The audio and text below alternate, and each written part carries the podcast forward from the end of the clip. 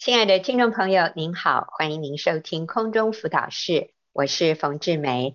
今天我请到了我的一位很可爱的姐妹，叫小伦，她来跟我们分享她的生命故事，题目是“神是医生，我是助理”。那当我听到这一个题目的时候，我就感觉，哦，神是医生，我是助理，那意思是什么？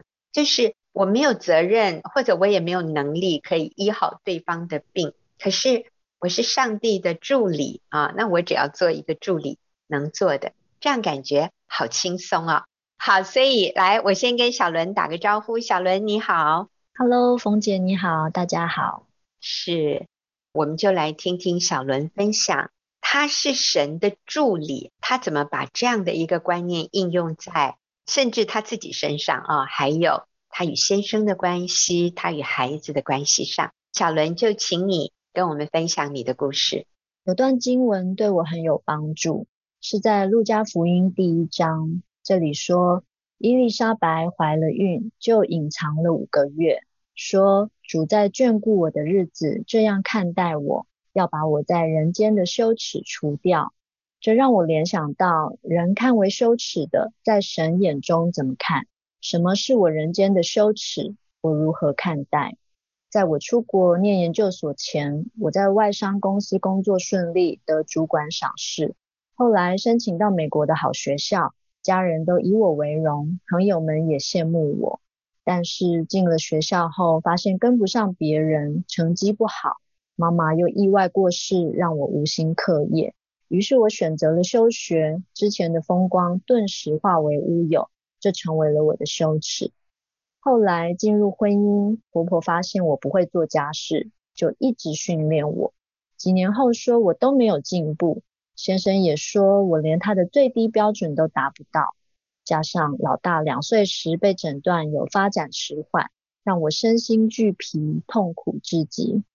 在我原生家庭中，我以为自己算是个优秀的人，但从研究所开始，一直到进入婚姻。我一直处在自我价值低落、抬不起头的羞耻与失败当中。现在回头来看，我一直用人的眼光在定义自己。虽然婚前信主了，我却从来没有真正明白耶稣的救恩。我一直觉得需要靠努力和好的表现来满足婆婆与先生，希望可以赢得他们的爱。但到最后，我只走入黑暗的胡同之中，差点想一了百了。伤痕累累的我来到学员妇女小组，我开始了解，原来我的价值来自于耶稣为我死，他为了拯救我付上自己生命的代价。从那一天开始，我就渐渐得了医治，因为我发现原来在神眼中我是这么有价值。是，我觉得听到这里啊、我真的是可以感受到哈、哦，对，我们好需要被医治。我们好需要被主这位大能的医生来医治。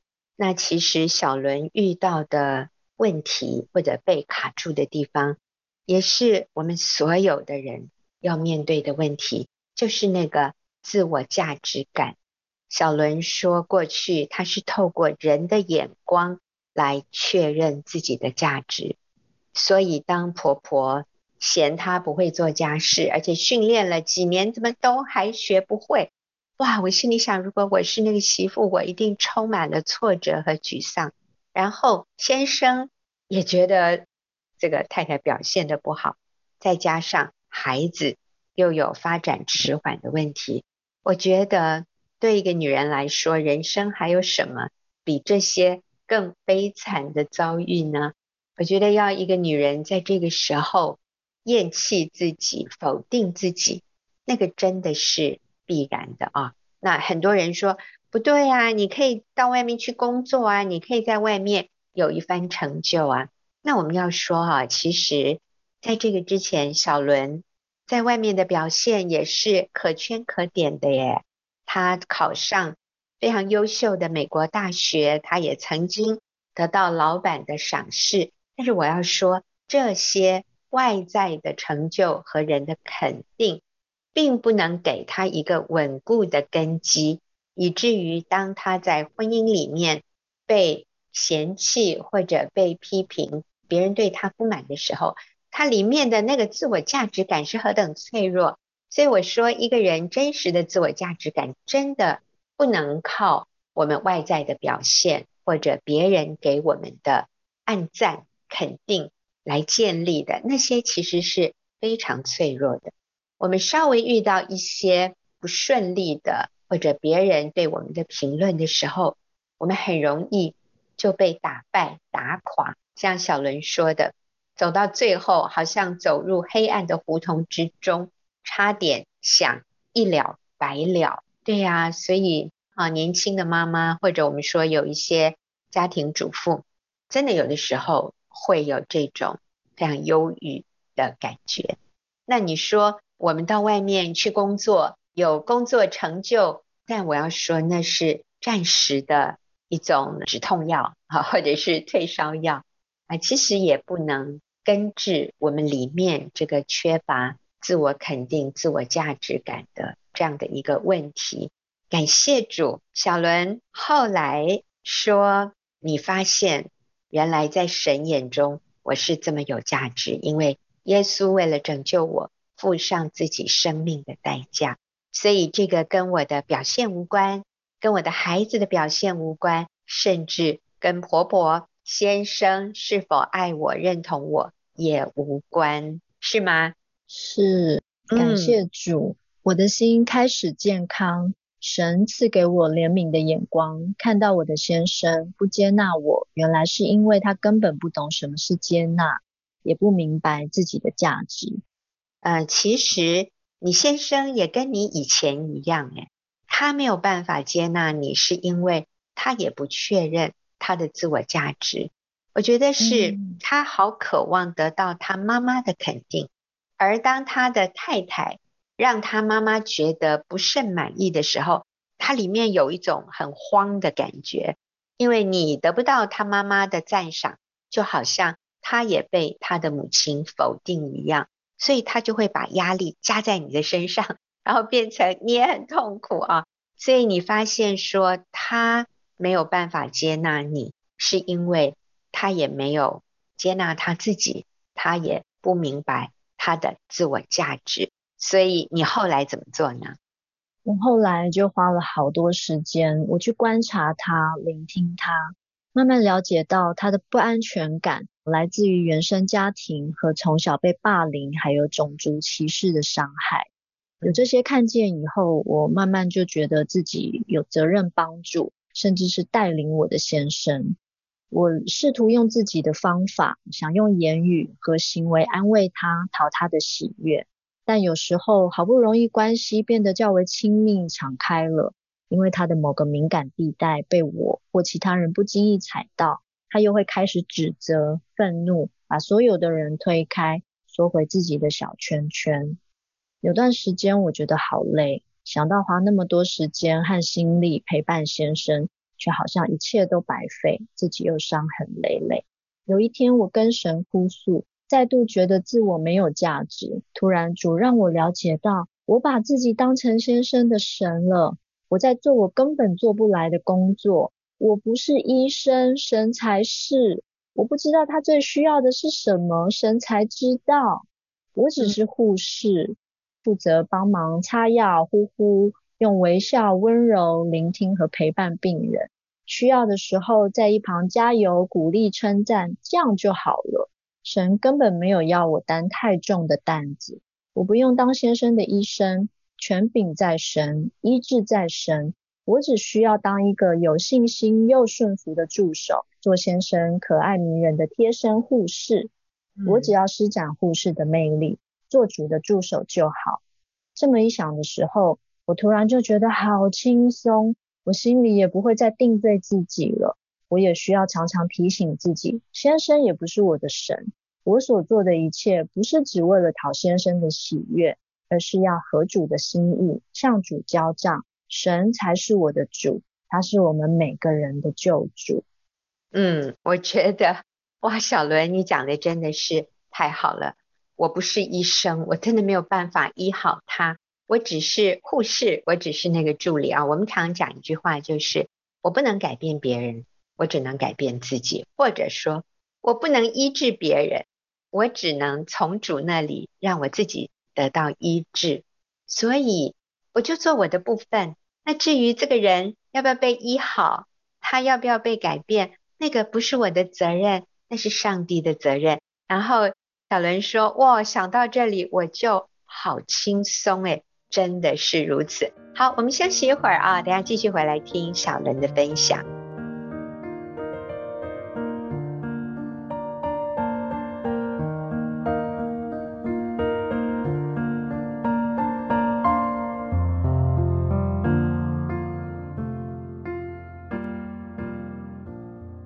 朋友，您现在所收听的是空中辅导室，我是冯志梅。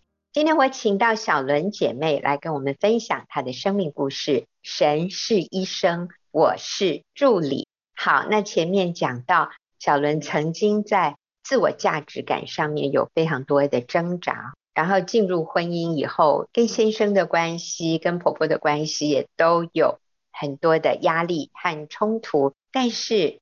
啊，小伦发现，在基督里，原来他是这么样的有价值，他的心开始健康了。好，那我们就请小伦继续。嗯，在学员被姐妹们接纳与鼓励，还有看到他们对先生无条件的付出，他们每个人的问题都比我大，比我多，但是他们的顺服又是那么的喜乐，而且甘心乐意，这让我愿意去选择不受伤。试着去敬重、顺服先生，我的眼光也被改变了。当我学习用神的眼光去看先生以后，哎，我看他不再是敌人，反而越来越爱慕先生。我发现他的优点越来越多，看自己也不再是受害者。因着主的救恩，我知道我是宝贵的，我的价值不是人可以决定的。一段时间以后，我们的关系变好了。先生对我越来越温柔，标准也越来越低。我发现那些过去会使我们争吵的问题，因着彼此的关系变好而变得不再重要。我们从公婆家搬出来以后，我婆婆也不再训练我。她看见我和先生关系改变，好像看我的眼光也改变了。她现在说我把孩子教得很好，很会整理家里，说感谢主赐给儿子一个最适合他的妻子。他可以放心把儿子交给我了。他还说，自从我去学园后变得不一样了。他要跟我学习如何称赞老公。我这个曾活在羞耻当中的人，虽然那些羞耻看似还在，我还是没有完成学业，我也还是不太会做家事。但现在我有爱我、接纳我的家人，最重要的是赋予我生命价值的耶稣。我只要单单信靠他，凡事求问他。愿意谦卑自己，接受他的教导，并且高举他的名。其实我已经跟伊丽莎白一样，神已经除去我在人间的羞耻了，并且他把我的羞耻变成恩典的记号。阿门，阿门。我真的是要谢谢小伦的分享。我看到的是，当小伦先接纳肯定自己，然后我们就有能力可以接纳肯定丈夫。我们可以选择不受伤，因为我们里面。变健康了，然后好奇妙的是，我不知道听众朋友有没有发现，好奇妙的是，婆婆也开始接纳小伦。你知道，当我们能够自我肯定、自我接纳，不是一种骄傲的哈，不是那种嗯，对，我最棒，我比你们都棒，不是那个意思，而是我确认我在基督里的价值之后，我不再那么脆弱，我不再那么敏感。我开始能够肯定自己，我不那么容易受伤，所以我也可以反过来接纳那个以前不接纳我的人，甚至我可以反过来去肯定他的价值。你知道，我就带动了一个良性循环，先生也放松了，因为他感觉到被接纳、被了解、被肯定。然后当先生这样的时候，我相信他也影响了他的母亲，他也影响了婆婆。婆婆也开始看懂了，哦，原来夫妻关系是可以这样的，可以不透过要求、批评、不满而让对方改变，带来关系的改善。所以婆婆说：“我也要学你，多赞美先生。”我刚听你这样讲，我都感觉搞不好你婆婆都偷偷加入某一个学员妇女小组了。好，啊、最后一点点时间，我们请小伦跟我们讲一下亲子关系。嗯，我的大儿子两岁的时候被医生判定他有发展迟缓，但是他不到三岁的时候呢，已经可以从一数到一百再倒数回来。嗯，他不到四岁已经可以背诵主祷文、爱的真谛和诗篇二十三篇全篇，而且他在我每天读故事书时，一边听一边默默对照书上的字。有一天他开口问我：“妈妈，这个字是不是小？那个字是不是山？这个是不是飞？”哇，我不知道何时他竟能认出这些字，他让我跟我先生都大大的惊奇。后来我才知道，嗯、哦，原来他的发展迟缓。是属于一种高功能的自闭症。嗯嗯，我听起来他像天才耶。什么叫发展迟缓？不过我外行了啊。好，所以可能在人际关系上面，有的时候他需要多一点的练习。好，后来呢？因为他的发展迟缓呢，我就听了好多医生啊、心理师的分析跟建议。那借由他们对孩子专业的观察，我开始学习了解要怎么样来帮助我的老大。可是我身边的婆婆妈妈，呃，因为不了解，所以把这些视为无稽之谈。他们说孩子很健康啊，都可以从一数到一百了，还有这么好的记忆力，他只是大只鸡慢啼。嗯，要我不要理会医师和心理师，认为我是在庸人自扰。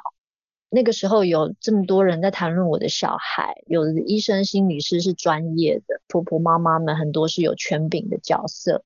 我知道我需要听。可是他们有的是如此的不同，我我要怎么分辨呢？到底我的孩子是怎么样？那我看看耶稣在地上的父母约瑟和玛利亚，当不同的人谈论耶稣的时候，他们的反应是觉得稀奇。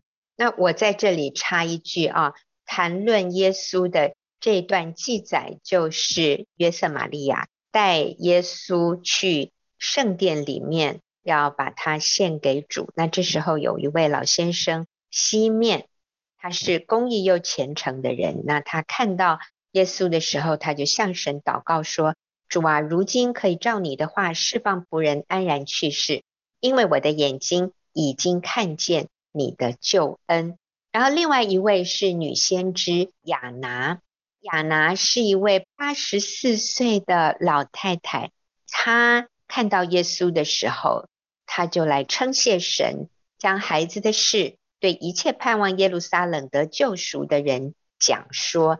那我想这里应该也讲到耶稣要成为以色列百姓的救赎哈。那我想耶稣的爸爸妈妈听到这些人给他的孩子这么大的重责大任，我在想，如果我是父母，我会觉得好有压力哦，我的小孩。将来到底要遭遇什么样的事？我想我听了以后，可能我会担忧，我会害怕，我会很有压力。但是我们来看看圣经怎么说。好，我们请小伦说。嗯，所以呢，他们就是照主的律法办完了一切的事，就回到加利利，到自己的城拿撒勒去了。我想他们还是照样生活，照样敬畏顺服主，因为主是他们内心所依靠的。而我当时不懂，只觉得老大的状况很丢脸，也无助。因为先生的工作，我们住在上海，那里没有台湾有的治疗环境和资源，所以我决定一个人带孩子回台湾上早疗课程。治疗过程很艰辛，一次常常都是要两三个心理师联合上课，才能针对他多种问题给予帮助。平常我就是一个人带孩子。带他去公园训练大肌肉、刺激前庭，回家练习做手工、操作教具。一段时间后，好像慢慢有进展，但是我们跟爸爸都是分开的。直到有一天，一位姐妹问我：“你要不要考虑带孩子回上海啊？夫妻两人分开，就像手离开身体一样，久了就习惯了，很难接回去。”我好挣扎。逻辑上觉得只有台湾有资源，回上海没有医疗团队的帮助，我一个人根本不行。但邻里又觉得夫妻不能分开这句话是对的，而且姐妹提醒我，才发现我完全没有考虑到先生的需要。我把孩子放在先生前面，这样的优先顺序是错的。我只好祷告，主啊，我想按照你的优先次序来做决定，但是我不知道带孩子回上海以后要怎么办，求你带领我，给我们一条出路。结果神真的回应我的祷告，让我们在上海的家附近找到一个地方有早疗课程，而且是我们能力负担得起的。我也在医生的建议下买了一套书籍，回上海以后可以按照孩子的发展与年纪自我检测。随时观察孩子的进度，按表操课。于是我带孩子回上海了。回去以后，发现上海的早疗课程也有很好的帮助，而且那里有其他同学，孩子有了一起玩的朋友，情绪渐渐比较稳定，也不会整天黏妈妈。一家团聚以后，我更发现，哎，我先生是超级好队友，哎，他陪伴训练孩子比我还认真，有方法。其实这也拉近了他们父子间的距离。我们终于知道要如何对待孩子，陪伴他，给他什么样适当的要求与宽容。这对我们的亲子还有夫妻关系都有很大的帮助。现在我的大儿子九岁了，我们三年前回到台湾，他上这里的公立小学，他不但是班上的赛跑第一名，还拿回来好多奖状，老师也很鼓励他。愿意委任班上重要职务给他，我好感谢神带领我在育儿的这条路上。虽然大儿子现在还是常常带给我挑战，虽然我也常常是没有信心而软弱的，但慈爱的主总能引导我，供应我，赐我所需的能力与智慧，在他赐给我妻子与母亲的位分上做我的工作。我在大儿子身上领受到圣经上说的。我栽种了，亚波罗浇灌了，唯有神叫他生长。可见栽种的算不得什么，浇灌的也算不得什么，只在那叫他生长的神。阿门。感谢主，真的，小伦的题目是“神是医生，我是助理”。我们真的是做一个妻子，做一个妈妈所能做的，然后我们其余的就交给神。那今天真的。好，谢谢小伦的分享。那我们就休息一会儿，等一下进入问题解答的时间。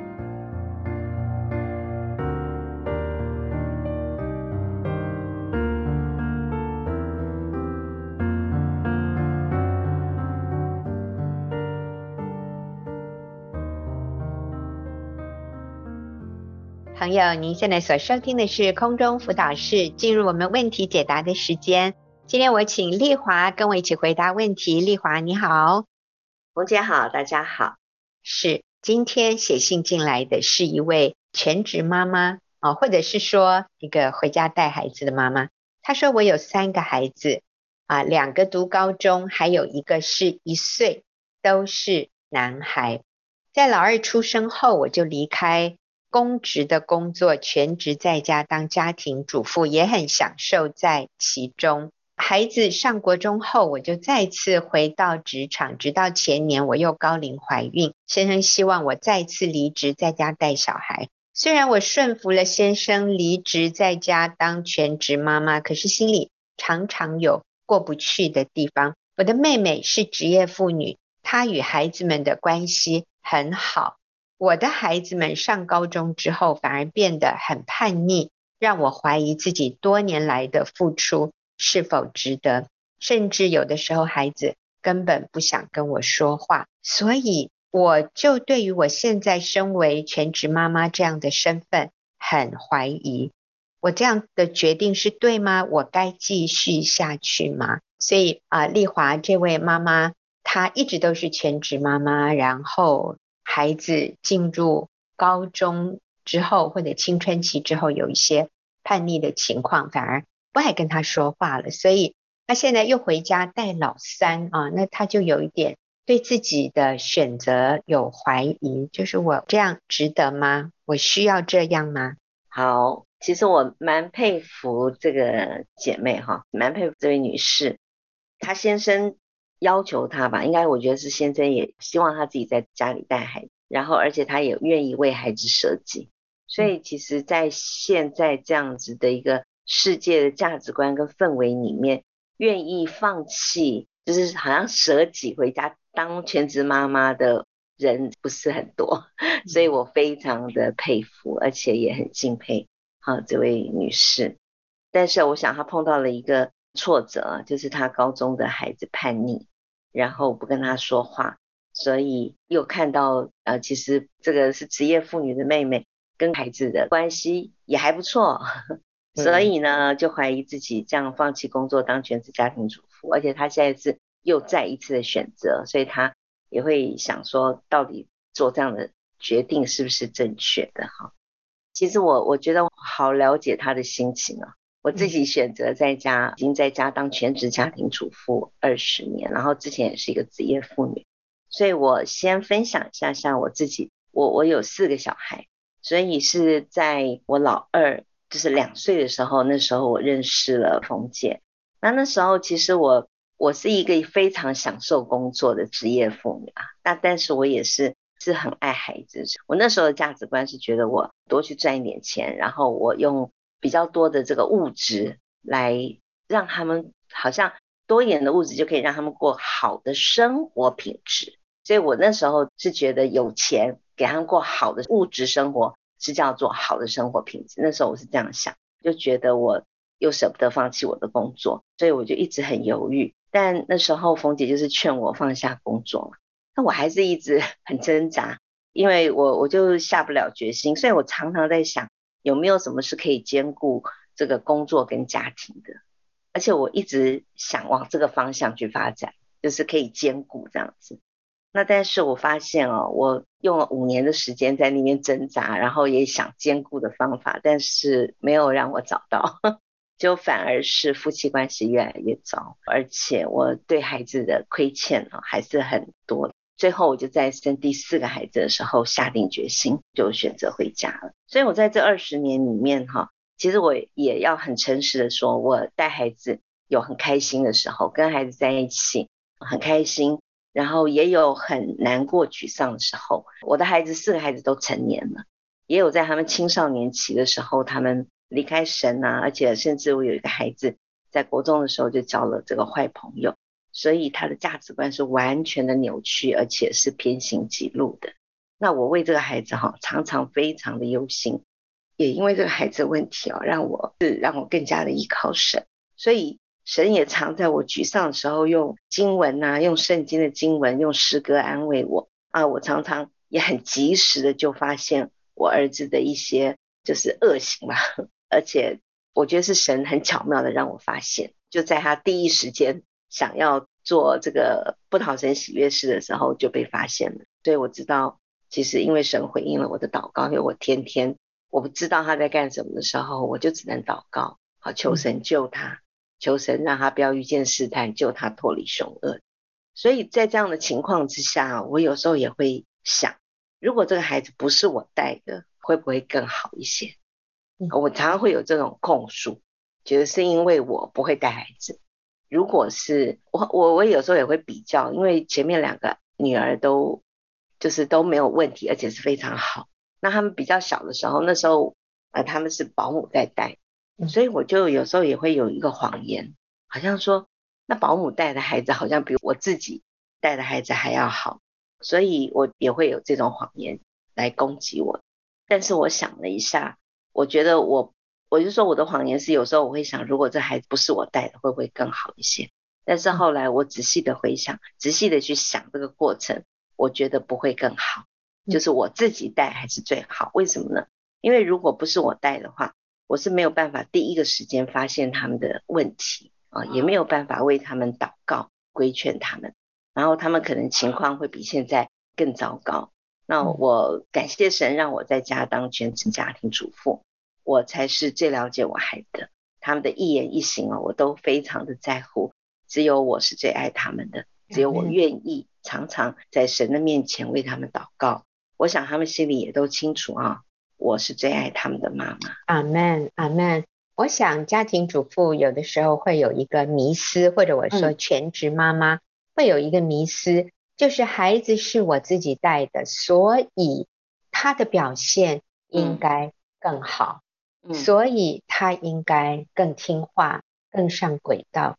如果我自己带的孩子反而表现没有其他的孩子好，那我不是浪费了吗？我不是白白牺牲我的工作，我的职志，最后还是这么糟糕的一个结果，那我是不是都错了？搞不好当年把他们交给保姆，现在会更好，也说不定。那我真的要说，不是的，不是的。等一下我们会回来再更多探讨这个题目。好，我们休息一会儿。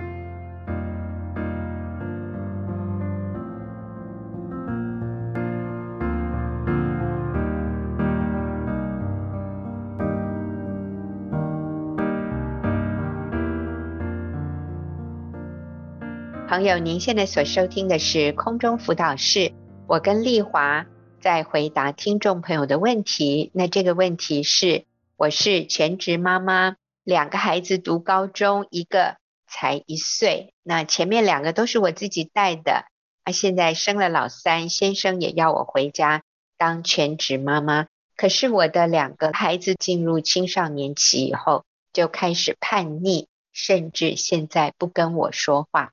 反观我妹妹，她的孩子是给保姆带的，反而跟她的关系很好，所以我不禁怀疑，我这样做值得吗？现在为了老三，我放弃工作回家自己带，这是一个好的决定吗？请你们为我解惑啊！我想这位姐妹她的意思是如此，所以我们就请丽华继续。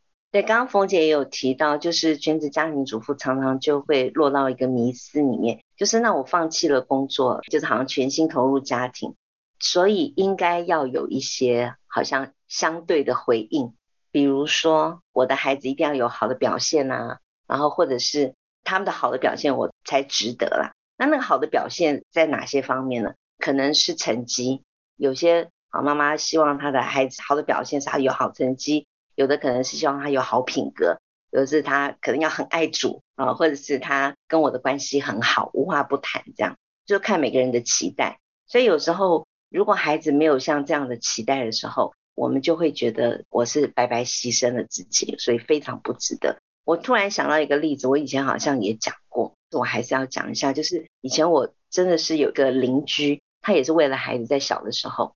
他就是辞掉工作，在家专心的带孩子。他希望就他的孩子成绩要很好，所以孩子成绩不好对他是一个相当大的打击。他就觉得这孩子他白白浪费他的生命，浪费他的这个时间。后来就在他的女儿考高中的时候，结果考得不好。其实所谓的不好，就是没有考上公立高中，考上私立高中。那私立高中其实还是不错的私立高中了，但是他就很挫败。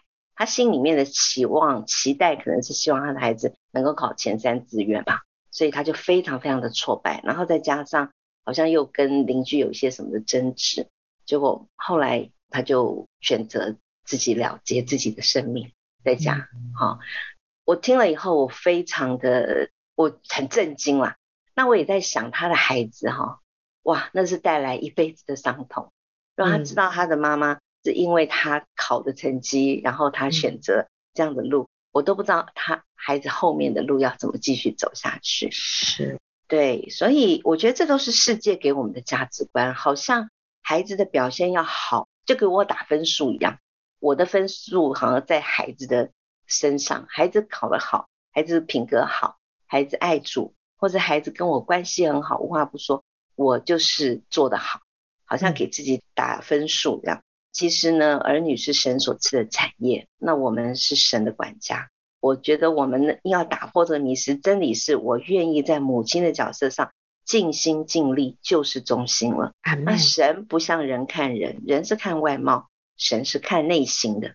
嗯，那我们也不要错看了自己，也不要用世界价值观来衡量有永恒价值的事。对于我来说，我真正的认定全职家庭主妇，把时间。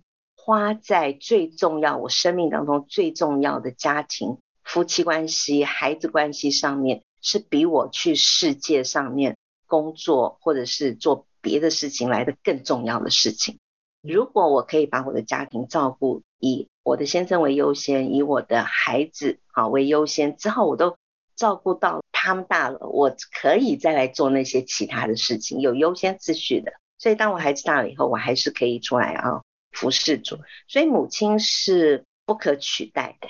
我还是要说，虽然我的孩子目前他们有他们人生的路，好像走到了一个他自己的关卡。嗯，我觉得有的时候他有他的人生要选择，那他选择了可能不是一条对的路，但他是成年人，嗯，我只能为他祷告，我也会引导他，或者是在他听得下去的时候啊，跟他说。那但是我相信，我仍然相信一件事情，就是我的神不会离弃他，然后而且我的神将来会成为他亲眼看见的神。不是我口中的神，不是我口中的那个那位要帮助他的神，而是他亲自来经历，经历神如何帮助他，如何赦免他，如何啊饶恕他、宽恕他，然后他也能够得到神救恩，亲眼遇见神的那个人。所以我继续为他们祷告，为他们守望。我想这就是有永恒价值的事情。阿门，阿门。那我啊，最后也要说。妈妈自己带孩子，不等于孩子的表现就会卓越优秀。妈妈自己带孩子等于什么呢？妈妈自己带孩子就是妈妈选择做一个最有价值、最值得的一件事，就是在孩子年幼的时候，全心陪伴孩子，为孩子奠定一生最重要的基础，那就是安全感。健全的自我形象、正确的价值观、和谐的人际关系，还有与神亲密的关系，他有这个基础在他的里面，但是他有自由意志，可以选择在这个基础上面怎么样盖他这个人生的房子。虽然有的时候你会觉得，哎，这里有点歪，那里有点不好看，但是请记得，它的根基是稳固的。有很多房子，外面看起来很漂亮，最华丽的什么瓷砖，什么最新颖的设计，但是如果它的根基是脆弱的，那不管你上面再怎么样盖，你知道有一天这个房子会倒塌的可能性是很高的。可是如果我们的根基是稳固的，你上面就算盖的没有很漂亮、很好看，这个房子。是可以持久的，你上面要再做一些变化是容易的。可是如果你根基不稳固，你上面弄得那么漂亮，哪一天你要来重新加强这个根基，其实那个过程是更高难度的啊。所以我要说，我们的天父他也有两个孩子，就是亚当和夏娃，而这两个孩子都选择了叛逆，选择了不顺服。代表天父这位父神，他做错了吗？他不应该创造这两个孩子吗？或者他有什么疏失吗？那我说答案是没有，上帝没有任何疏失，他没有犯任何的错。那为什么这两个孩子会这样叛逆？那是因为他们用了上帝给他们的自由意志做了选择。可是当他们背叛叛逆之后，上帝没有。抛弃他们，没有撇弃他们，当然他们有承受一些后果，他们不能继续留在伊甸园里面，他们必须离开。但是上帝却立刻预备了救恩，就是让耶稣有一天要来，来拯救全人类。所以圣经对魔鬼对蛇说，就说你的后裔要伤女人的后裔的脚跟，可是他却要伤你的头。意思就是，魔鬼会想用方法来破坏上帝救赎计划，可是最后那个得胜的仍然是女人的后裔，就是耶稣基督啊！所以上帝立刻为我们预备了救恩，在未来他没有撇弃我们。所以各位妈妈，不管你过去做了什么，如果今天你的孩子离经叛道，然后做了一些事，让你非常的忧心，也非常的。痛心，我说我们一定要做一件事情，就是停止自责、懊悔。我们需要做的是，我们要继续的为这个孩子祷告，我们要挽回他的心，而不是放弃他，而不是生气就不再理他了。天父怎么样对我们，我们就怎么样对我们的孩子。好，非常谢谢丽华，也谢谢听众朋友的收听，我们下个礼拜再会。